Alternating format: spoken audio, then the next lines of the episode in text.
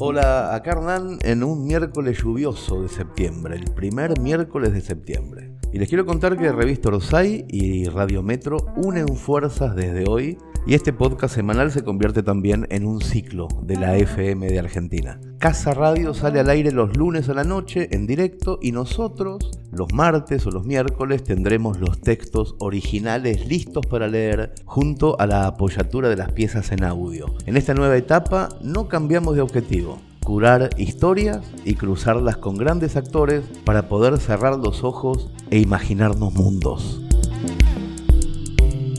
En este nuevo formato se suman al equipo de producción de piezas narrativas y lo van a notar enseguida en la calidad del sonido, Meya Escápola, Florencia Suárez y Pablo Zuca. Desde el equipo Rosay seguimos siendo las mismas viejas y avejentadas caras. Chiri Basili, Josefina Licitra, Nacho Merlo y quien les habla. Mientras que si sintonizan FM Metro los lunes a la noche, van a notar la pericia de un cuarteto singular que se suma a estos berenjenales. Andy Kuznetsov, Andrés Pandiela, Majo Echeverría y Gustavo Colúgar. Toda esa gente que acabo de nombrar junto a docenas de autores, músicos, narradores, actrices, actores invitados, vamos a intentar seguir acercando historias, filtrando historias, o más bien eligiendo historias que están en el aire.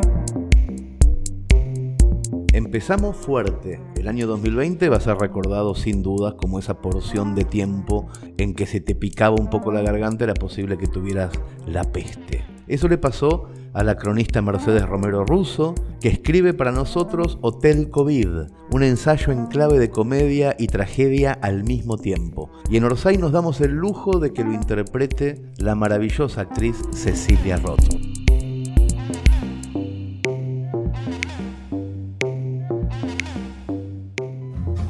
Todo comenzó con un malestar en la garganta. Nada para preocuparse, Mercedes. Viviste cuatro años en un país tropical y esta cuerpa se ha desacostumbrado al frío, me dije minimizando el asunto. Al día siguiente amanecí con unos mocos de tonalidad verde esmeralda, como la nena del exorcista. ¿Será mejor comprar un termómetro? Y fui a por ello. Así, ya con termómetro infantil en mano, me dispuse a tomar mi temperatura. 34,7 anunció con un pitido el termómetro de bebé, indicando que al parecer soy un anfibio. Continué observando atentamente los síntomas. Si bien el moco verde esmeralda pasó a ser verde musgo, el estado gripal no desaparecía. Me puse doble par de medias para que no entre el chiflete, me abrigué bien con un pullover khaki, un chaleco de pelos y un sobre todo ocre que juntos me daban un aspecto de mujer armadillo y emprendí camino a la clínica Olivos. Le metí pata y en 50 minutos llegué a la clínica sintiéndome un ser adulto, responsable, criterioso, que exprime al 100% los recursos de la prepaga. En la entrada me atendió una chica muy amable, me tomó la temperatura con esa maquinita que parece un lector de etiquetas y volvimos a confirmarlo. 35.2. Sí, soy un anfibio. Me condujeron a un consultorio con una camilla y un escritorio donde había una computadora y un teléfono de línea. La médica la va a llamar, María. Me dijo la administrativa. Solo me llaman por mi primer nombre los individuos que lidian y gestionan cuestiones burocráticas. O mi papá, porque sabe que me molesta. Me senté en la camilla esperando la llamada. La médica, adorable, dicho sea de paso, me preguntó varias cuestiones y concluyó. Voy a entrar a revisarla, María. ¿Me vio? Me comentó que iban a hisoparme y hacerme una placa. Y que ya luego la obra social definiría a dónde iría. El celular vibró. 10% de batería. Así, en rojo. En ese momento tocaron la puerta. ¿Soy yo el hisopador? No, mentira. No dijo eso, pero hubiese sido gracioso. El hombre entró, me hisopó hasta los recuerdos de la temprana infancia y acotó. Buenísimo. Pudimos sacar bastante muestra. Antes de hacerme la placa, la médica me dijo, como vivís sola, vas a poder irte a tu en tu casa casa. porque estás viviendo sola. La barra de optimismo se volvió a cargar. No importa, Mercedes, en un rato ya estás en casa, me repetía como un mantra. Me fui a hacer la placa victoriosa, muy satisfecha de mi comportamiento adulto. Volví al consultorio, que a todo esto ya era como mi oficina, cuando el teléfono sonó de nuevo. María le quería avisar que el móvil va a estar llegando dentro de las 3 o 4 horas. La barra de optimismo cayó cuatro puntos. Ok, ok, dije, porque soy muy empática, al menos con las crisis sanitarias, y comprendo las dimensiones de un sistema saturado por la histeria colectiva. El teléfono volvió a sonar, Yo lo lamento mucho, pero va a tener que ir a un hotel a aislarse porque acá no hay lugar. hasta recibir los resultados. Así lo dispone su plan de salud. Si siguieron oyendo hasta acá, sepan que la historia, la anécdota de pura cepa, comienza aquí. Al tener esta información de relevancia vital, lo primero que hice fue solicitar un cargador. Imposible, María. Usted ahora está aislada. Y si yo le digo el Instagram de alguien, ¿usted me podría hacer la gauchada de mandarle un mensaje por mí? No, Imposible, es María. imposible. No estamos habilitados para realizar ese tipo de acciones. Pero sí podemos ponerla en contacto con algún número de teléfono. Ok, vamos a llamar a mi mamá. Le dicto el número, Marina. Marina toqueteó unos botones y me dijo que aguarde en línea. Sonó un silencio largo que fue roto por mamá. Habló como si su voz emergiera de un pozo. Hola. Dijo mamá. Mami, ¿qué haces? Escúchame. Ay, hija, se me heló la sangre cuando me dijeron que era de la clínica. Ma, no tenemos mucho tiempo. Le di tres contactos de Instagram de personas con permiso para circular que viven relativamente cerca de Olivos y tienen auto. Contacto 1. Una amiga que vive a dos cuadras. Contacto 2. Otra amiga que vive a cinco cuadras. Contacto 3. Chongo. Con contacto 1 recurrió al dramatismo. Hola Jimena, me llamaron de la clínica, Mel está internada, por favor llamame. Con contacto 2, mi amiga la pastelera acudió a una estrategia de comments. Ahora se puede ver una torta de Frozen con la foto de perfil de mi madre junto a la frase Escribime, creemos que Merce tiene COVID.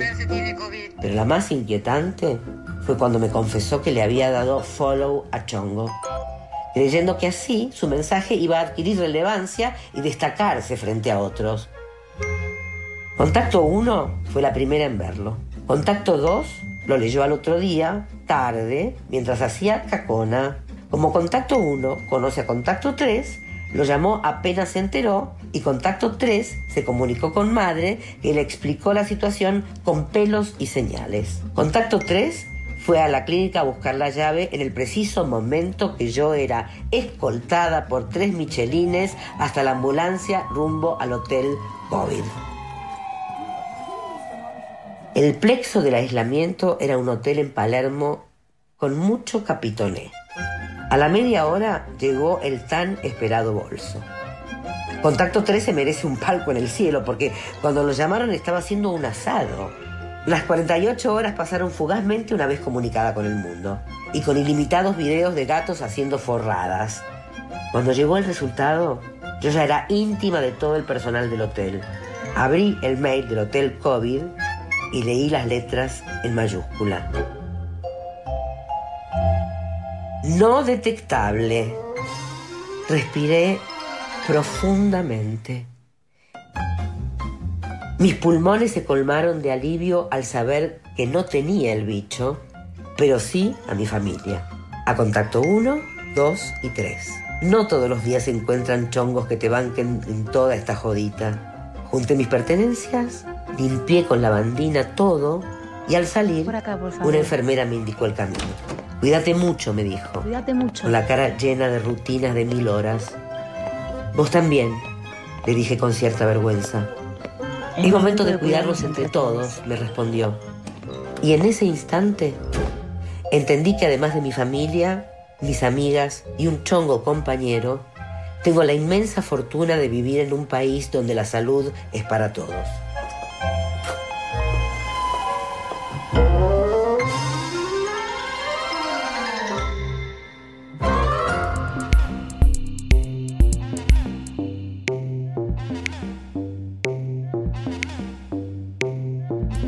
Seguimos con música. Una vez más, y ya es la décima y también es la penúltima, spoiler, nos llega un track de Canciones en Orsay, el próximo álbum de Zambayoni que nació canción a canción en exclusiva para Orsay. Esta vez, los versos de La Cámara Infame, así se llama la décima canción, le cantan una historia al consumo, a los colchones y, por qué no, a los que no pueden llegar al final.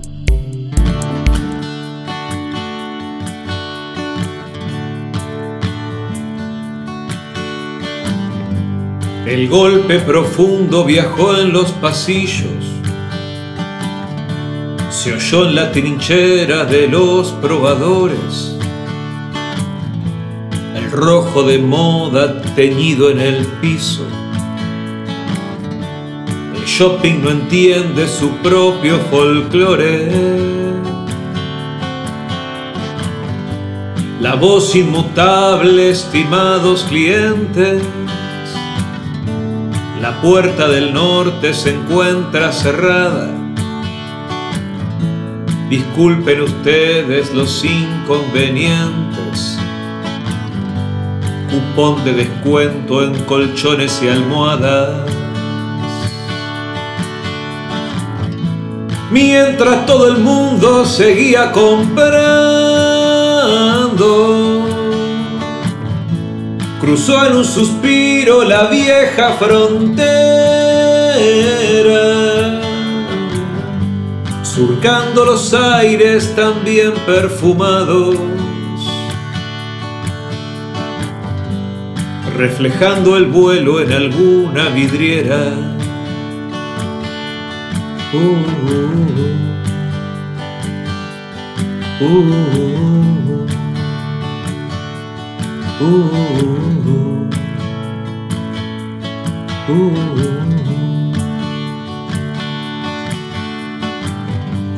saldo y retazo sin más temporadas. El final abierto, cerrado a los gritos. Un mensaje escrito en la mano apretada Ronald McDonald perdió el apetito. Atención, atención, personal de limpieza. Presentarse rápido en la planta baja. Hoy tenemos rebajas en sillas y mesas. Y algunas sorpresas en línea de cajas. La cámara infame de la vigilancia. Lo captó rendido cerrando los ojos, asomando el cuerpo como una campana que anunciaba el fin de los números rojos. Que anunciaba el fin de los números rojos, que anunciaba el fin.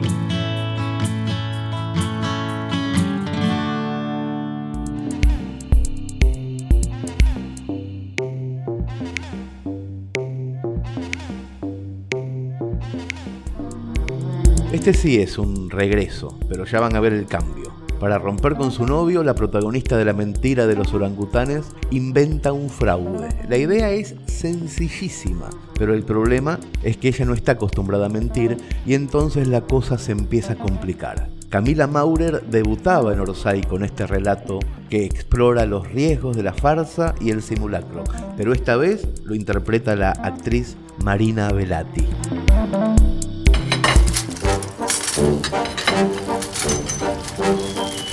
Esperó a que Esteban mordiera su tostada para decirle que no lo iba a ver más. Y apenas se lo dijo, se llevó a la boca una media luna. Quería evitar el momento de tener que explicar por qué le cortaba. Desde muy niña le daba pavor mentir, como si la mentira tuviera algo monstruoso que pudiera arrasarla. Así que hasta ahora se había manejado siempre con la verdad, por más problemático que eso fuera. Esteban tragó, sin masticar y le hizo enseguida la temida pregunta. Pero, ¿por qué? La miraba confundido.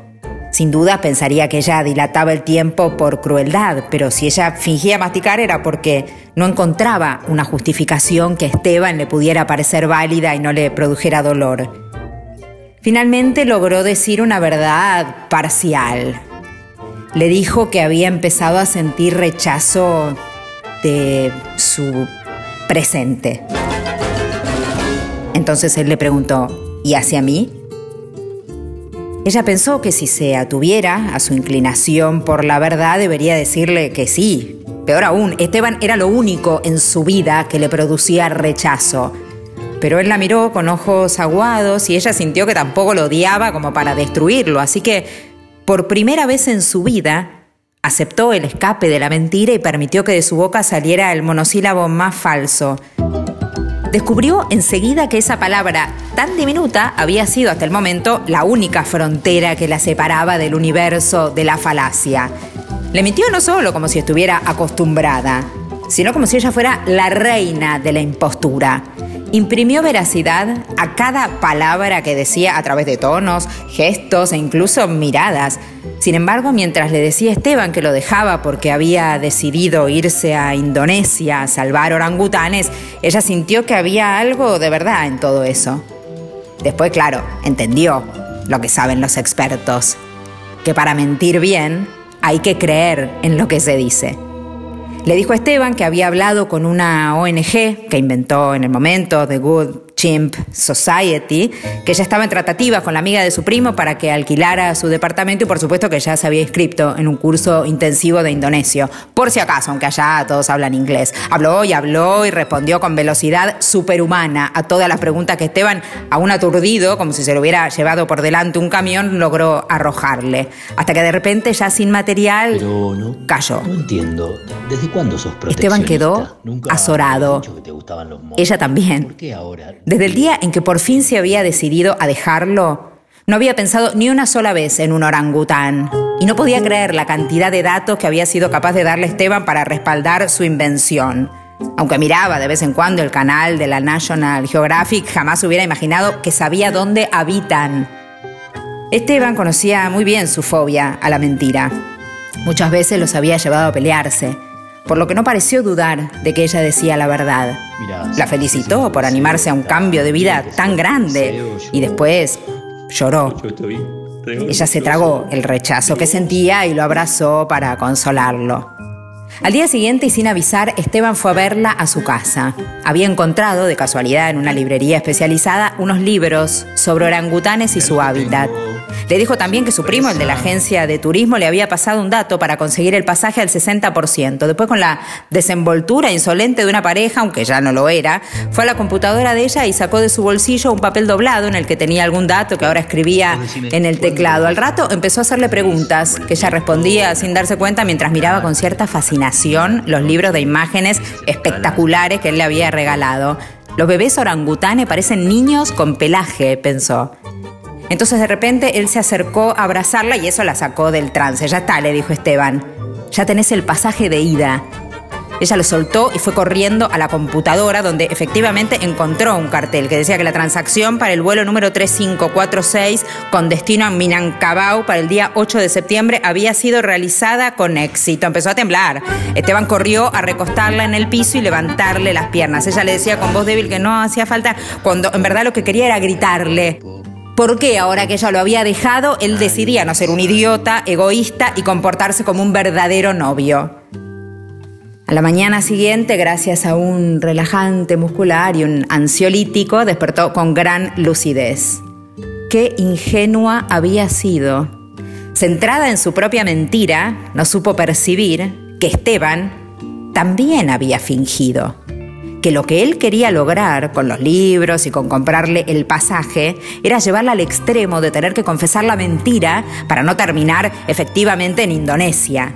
Así, no solo la humillaría como venganza por dejarlo, sino que podría, una vez más, poner su tono de psicólogo paternalista para decirle que debería empezar a tratarse. Lo único que ella había querido evitar era lastimarlo.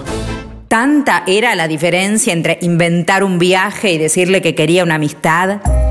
Después de una ducha fresca decidió aceptar el desafío. Seguiría la farsa de tal manera que lo obligaría a creerle y a admitir que quedaría devastado si ella se fuera a otro país. Entonces ella, con cara de profunda abnegación, le diría que se quedaría, que solo por él pospondría una vez más su sueño proteccionista. Ella sabía que Esteban sabía que necesitaría ropa para la selva. Esa noche investigó en internet y a la mañana siguiente lo invitó a acompañarla. Esteban le dijo que iría con gusto, sin dudas. Él quería ir para detectar cualquier elemento fuera de lugar en sus compras. Pero ella había conseguido chatear con un verdadero proteccionista en Indonesia y por supuesto que ahora estaba informada de qué sería imprescindible llevar y qué sería mejor conseguir allá.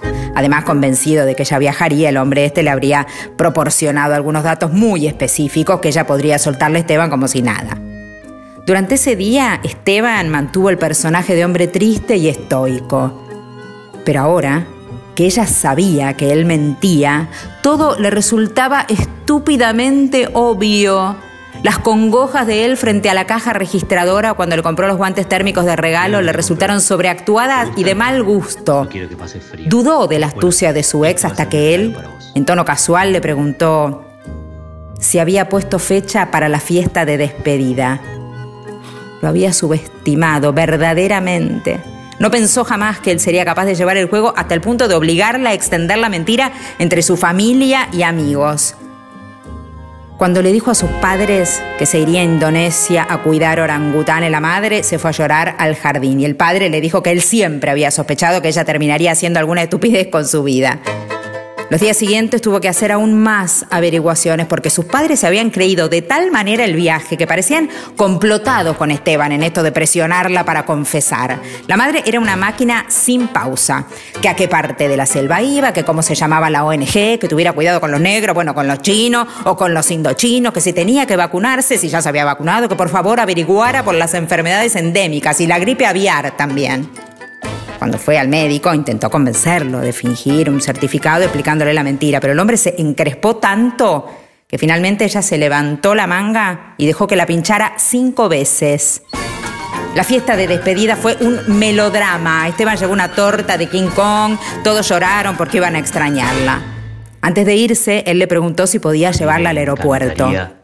Sin duda, se esperaba que ella respondiera que no, para evitar que la descubriera al esquivar el embarque o al fingir que había perdido el avión.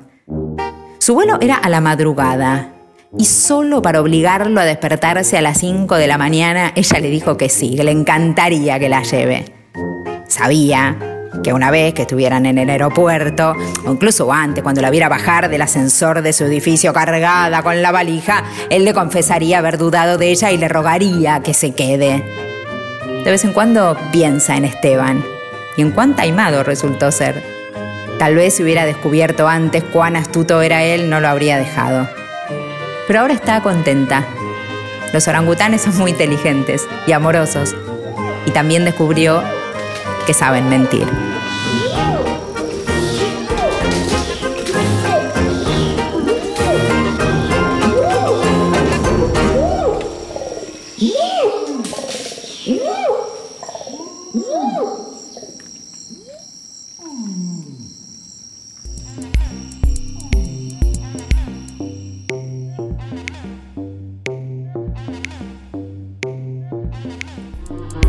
¿Quieren más amor o algo parecido?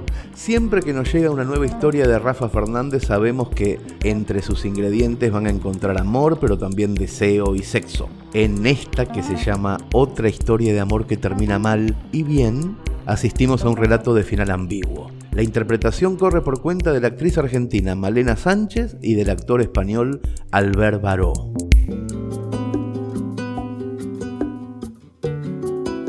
Quizás nos creemos únicos. Que, maldita sea nuestra suerte, lo que nos pasa a nosotros no le ocurre a nadie. Todos vivimos, encerrados, en una especie de gallinero. Nos pasan las mismas cosas una y otra vez. Mi conclusión es que hay que vivir con el piloto automático con las cosas malas que nos ocurren, con las que chocamos, pero inyectando a cada instante vivido todo el humor, amor y placer que podamos. Al fin y al cabo ya sabemos lo que nos va a pasar cada día, más o menos. Cristina pide croquetas de primero. Delante de mí tengo a una impresionante argentina. Morena, ojos claros, cuerpazo. Es muy pija y yo no tengo casi dinero. Ella se me sale totalmente del presupuesto. Aunque sí que tengo para invitarla a cenar una vez. Solo una vez. Si tuviera para invitarla a cenar muchas veces más, seguro que ella terminaría en mi cama. Y enamorada. Todas las mujeres que me conocen se enamoran de mí, todas quieren tener hijos conmigo. Esto me pasa siempre. No soy muy guapo, pero soy el hombre perfecto gracias a mi personalidad. Lo único que me falta es dinero. No quiero tenerlo. Lo esquivo una y otra vez. No quiero que nadie esté a mi lado por dinero. Porque sé que el dinero es una trampa. Me ha quitado paz, imaginación, tiempo para escribir. Pero de vez en cuando estoy demasiado solo. Entonces abro el Tinder, finjo que tengo dinero, que no soy un tipo huraño al que le gusta estar solo. Algunas veces follo, otras no. Pero siempre a ellas les saco una buena historia. Yo quería venirme a vivir a España. Comenzó a contarme la Argentina, con la preciosa forma de hablar que tienen los de allá. Porque la cosa en mi país estaba muy mal. En ese momento tenía un novio. Lo amaba muchísimo. Sigue siendo el amor de mi vida. No me retes, le dije para seducirla, a pesar de que sabía que era la única noche que la vería. No, sí que te reto, Rafael. Me harías un gran favor. Ojalá pudieras hacer que me olvidara de Gustavo. Por aquel entonces yo estaba harta de no tener dinero, de vivir siempre con bastante menos de lo justo aunque tuviera trabajo. Surgió la oportunidad en mi empresa, un puesto de trabajo en España, demasiado bien pago. Opté a él, me lo dieron, le pedí a mi novio que se mudara conmigo a España. Él lo pensó, mucho, hasta que finalmente decidió que no no quería vivir sin poder ver a su familia cuando quisiera. En Argentina él era completamente feliz. Me quería muchísimo. Por más que insistí no pude convencerlo de que empezáramos una nueva vida en España. Empecé a pensar en renunciar a la oportunidad. Y justo, como enviado por el diablo, empezó a rondarme otro chico. Un chico que aseguraba que estaba enamoradísimo de mí. En una de nuestras salidas me dijo que él sí dejaría Argentina por mí. Viajemos juntos, no me Que yo era lo único que le interesaba en este mundo. Yo lo dejo todo. Y caí. Y dejé a mi amor, lo dejé por España y por las promesas de aquel otro chico. Yo no lo amaba. Pero me obligué a hacerlo. Acá en España conseguí establecerme en el trabajo. Tuvimos un hijo. Pero me faltaba el amor. Porque por mucho que lo intenté, nunca quise a mi nueva pareja como quise y sigo queriendo a Gus. ¿No puedes olvidarlo? No. Para colmo, un día descubrí que mi pareja me engañaba. Me volví loca, le tiré todas las cosas por la ventana y busqué a mi amor de Argentina. A Gustavo. Con la intención de regresar con él. Traerlo a España o irme yo, qué sé yo. ¿Y? Llamé al único teléfono que tenía. Contestó su padre, que se puso a llorar cuando reconoció mi voz. Me contó que su hijo seguía enamorado de mí, que sabía que yo me había casado con otro, que tenía un hijo con otro, que casi se muere cuando se enteró. Que por despecho, para no volverse loco, empezó a buscar compañía y en una de esas dejó embarazada a una de tantas. Y ahora tienen un hijo. Él se casó con ella, le es fiel, es trabajador, adora a su hijo. Pero, aunque me siga amando, por nada va a destrozar su matrimonio. cuidar a su familia. Por nada en el mundo dañaría a su hijo de esa manera. Y a su hijo. Esa criatura es lo único que lo hace feliz ahora. Seguí con tu vida. Su padre me suplicó que no le No lo llamara, llames. que dejara que el tiempo curara el corazón de su hijo. Joder, qué duro. ¿Y hablaste con él? No, respeté la voluntad del padre. Su tono de voz no sé, era realmente angustiante y doloroso. ¿Te arrepientes de haber dejado a Argentina por dinero? ¿No entendés, Rafa? Por supuesto que sí. Pero esta historia no termina así. ¿Te puedo contar más o ya te estoy aburriendo? No, cuéntame más, por favor. Bueno, en mi oficina somos muchas chicas. Un día, una de ellas, Carolina, comenzó a recibir ramos de flores. lo que me mandaron. Preciosos. ¿Quién los mandaba? Carolina no sabía. Tratamos de sacar la información al repartidor de la florería. Tampoco sabía. Pero ¿cómo es? Hasta que un día el ramo lo trajo un proveedor. Su nombre, Víctor. Era él el que le mandaba el ramo cada miércoles.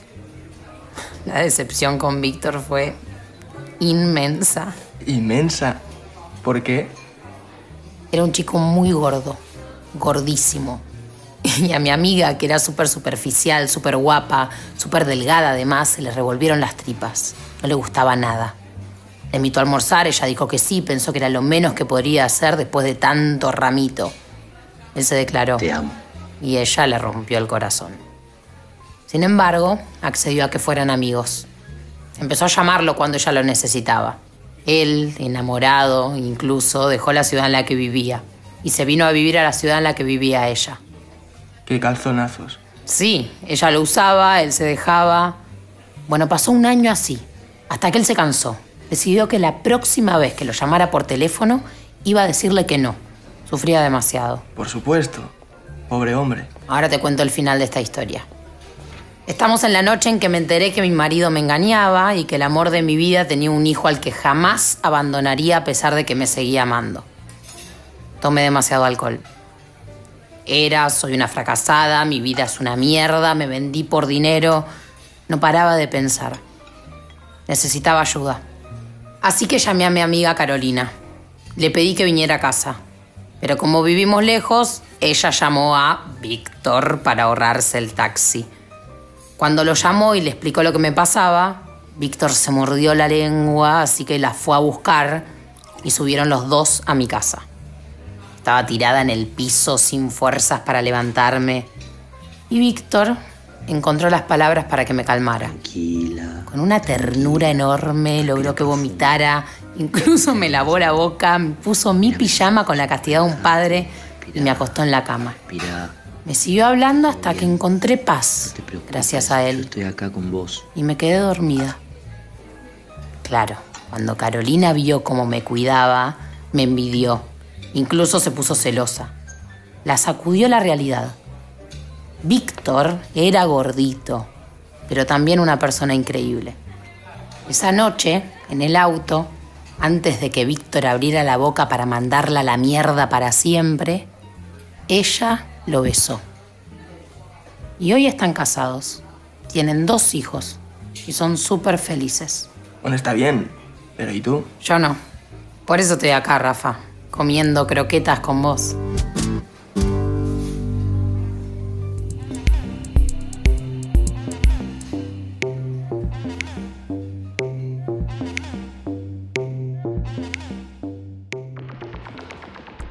Cerramos con una historia real que se titula Del Martini al Meconio. Y hay una pregunta que recorre el texto. ¿Cuál es el momento exacto en que un hombre se siente padre? ¿Cuando su hijo nace? ¿Cuando comienza el embarazo? ¿Nunca?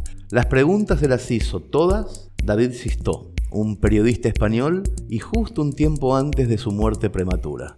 La interpretación estará en la voz del enorme Leonardo Esbaraglia.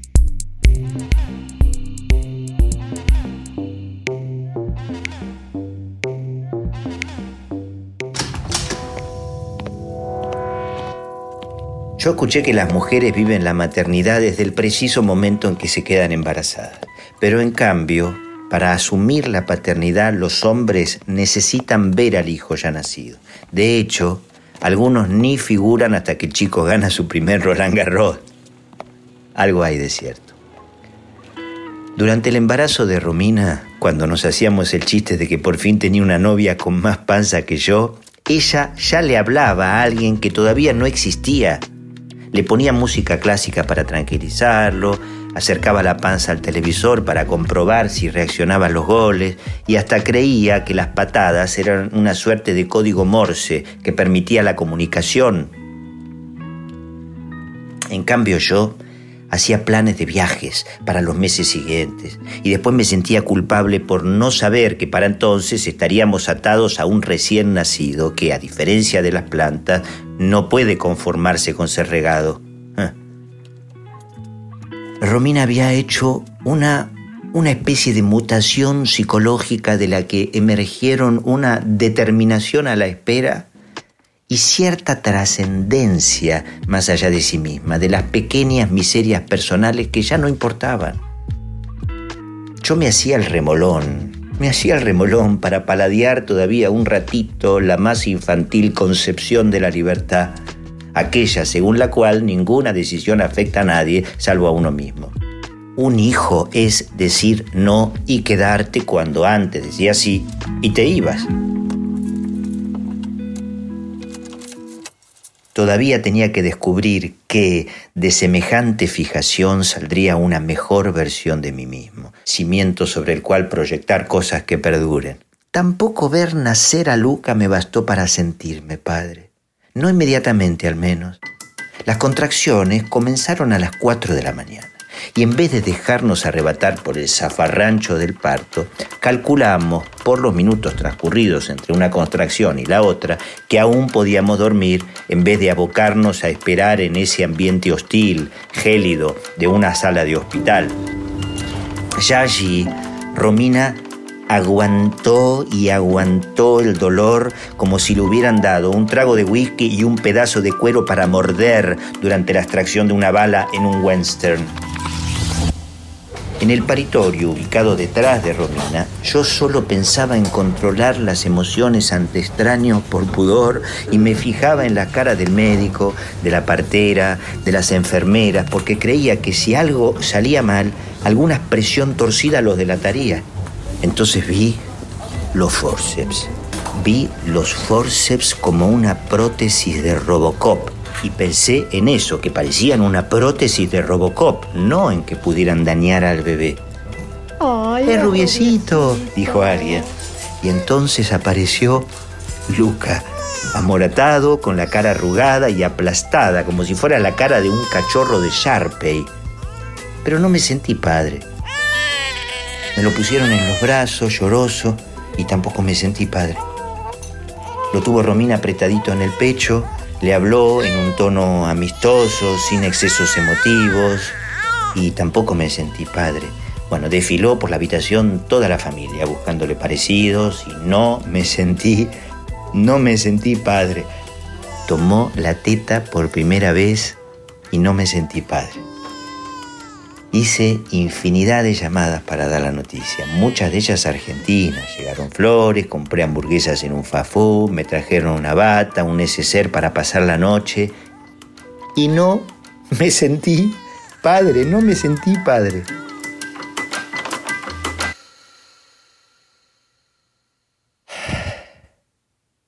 Me sentí padre por primera vez cuando vinieron para llevarse a Luca a la nursería. Una enfermera empujó su cuna y como debía entrar en otra habitación para recoger a otro recién nacido, dejó a Lucas solo, abandonado en la mitad del pasillo. Y fue esa indefensión del bebé, de mi hijo, incapaz todavía de pararse de manos, la que avivó un hondísimo instinto de protección por el que me cacheteó el descubrimiento de que sí, de que era padre,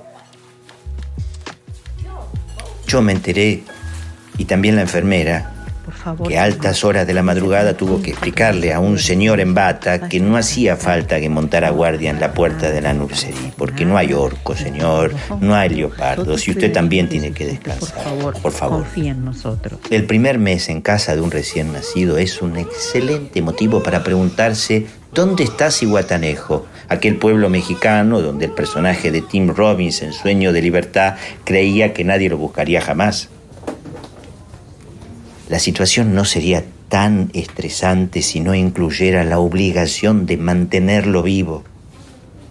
Cada tres horas suena el llanto de una alarma como la de la cuenta atrás de Lost. ¿Se entiende? Basta de dormir para siempre, porque incluso en los meses siguientes uno va a ir descubriendo que ya no es capaz sino de un sueño superficial. Hoy en día, incluso cuando duermo a cientos de kilómetros de Luca, salto de la cama si rechina la bisagra de una puerta en el piso de arriba. Para las parejas primerizas la experiencia solo puede acarrear dos consecuencias, o las destruye o las acerca con lazos nuevos diferentes de los anteriores. Cuando quererse consistía en esperarse delante de un cine o en decir qué linda que estás antes de salir a cenar y no en aprender juntos a introducir un supositorio en el culo de un bebé al que le torturan los cólicos. ¿Quién nos habría dicho que los dedos de sostener Dry Martínez acabarían manchados de mecoño, esa caca de los bebés, y que no importaría, que no habría por ello nostalgias de otra vida? ¿Quién nos habría dicho que el sosiego repentino de una criatura insomne contendría muchas más emociones que todos esos viajes postergados con la nariz puesta en el futuro? Y así, con, con cada expresión nueva descubierta en su cara, con el primer paso, la primera sonrisa, sus primeros brazos tendidos cuando llegas a tu casa. Y no sigo porque ya ya dije que el pudor me impide sentir ante extraños y ustedes lo son. Hay hombres impermeabilizados a los que no cambia una experiencia intensa. No soy uno de ellos. A mi Luca me cambió. No me importa sentir que para mí ya es tarde para muchas cosas porque las va a hacer él y por delegación las voy a hacer yo a través de él. Me preparo para sus preguntas me esfuerzo por ser mejor, por si acaso en el futuro le da por tomarme como ejemplo. Encima se me parece muchísimo, por lo que veo en él un yo, pero sin estropear. Siento admiración anticipada por el espectáculo que va a ser su juventud, por los mínimos esbozos de personalidad que me permiten intuir en él a un tipo que va a disfrutar de la vida, al que ya tengo ganas de contarle cuántas cosas hermosas lo esperan que salga a vivir sabiendo que cualquier rescate va a estar a tan solo una llamada de teléfono. No pasa nada. Que sea un hombre con código, del que nadie pueda decir que falló como amigo. Bueno, ya iremos viendo todas esas cosas. Lo que yo pido es tiempo para acompañarlo, al menos un trecho largo de su camino vital, como espectador y como cómplice. Porque de todas las sensaciones nuevas que Luca me inoculó, la peor es la hipocondría. Por primera vez en mi vida, temo morir. Me siento obligado a permanecer aquí al menos 25 años más, los que él pueda necesitarme, y en eso no quiero fallarle. Mi hijo no va a ser lo que yo fui, un adolescente enojado con el mundo porque se le murió el padre demasiado pronto. Voy a dejar de fumar.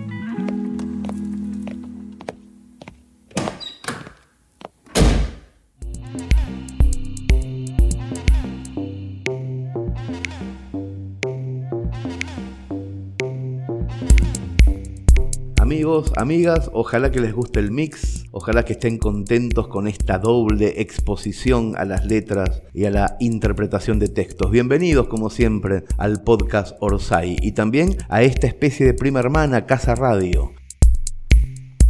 Todos los lunes a la noche estrenamos nuevas historias en FM Metro. Y todos los martes o los miércoles, los ibaritas del texto van a poder encontrar los relatos originales en la web de la revista Rosay. Que les aproveche.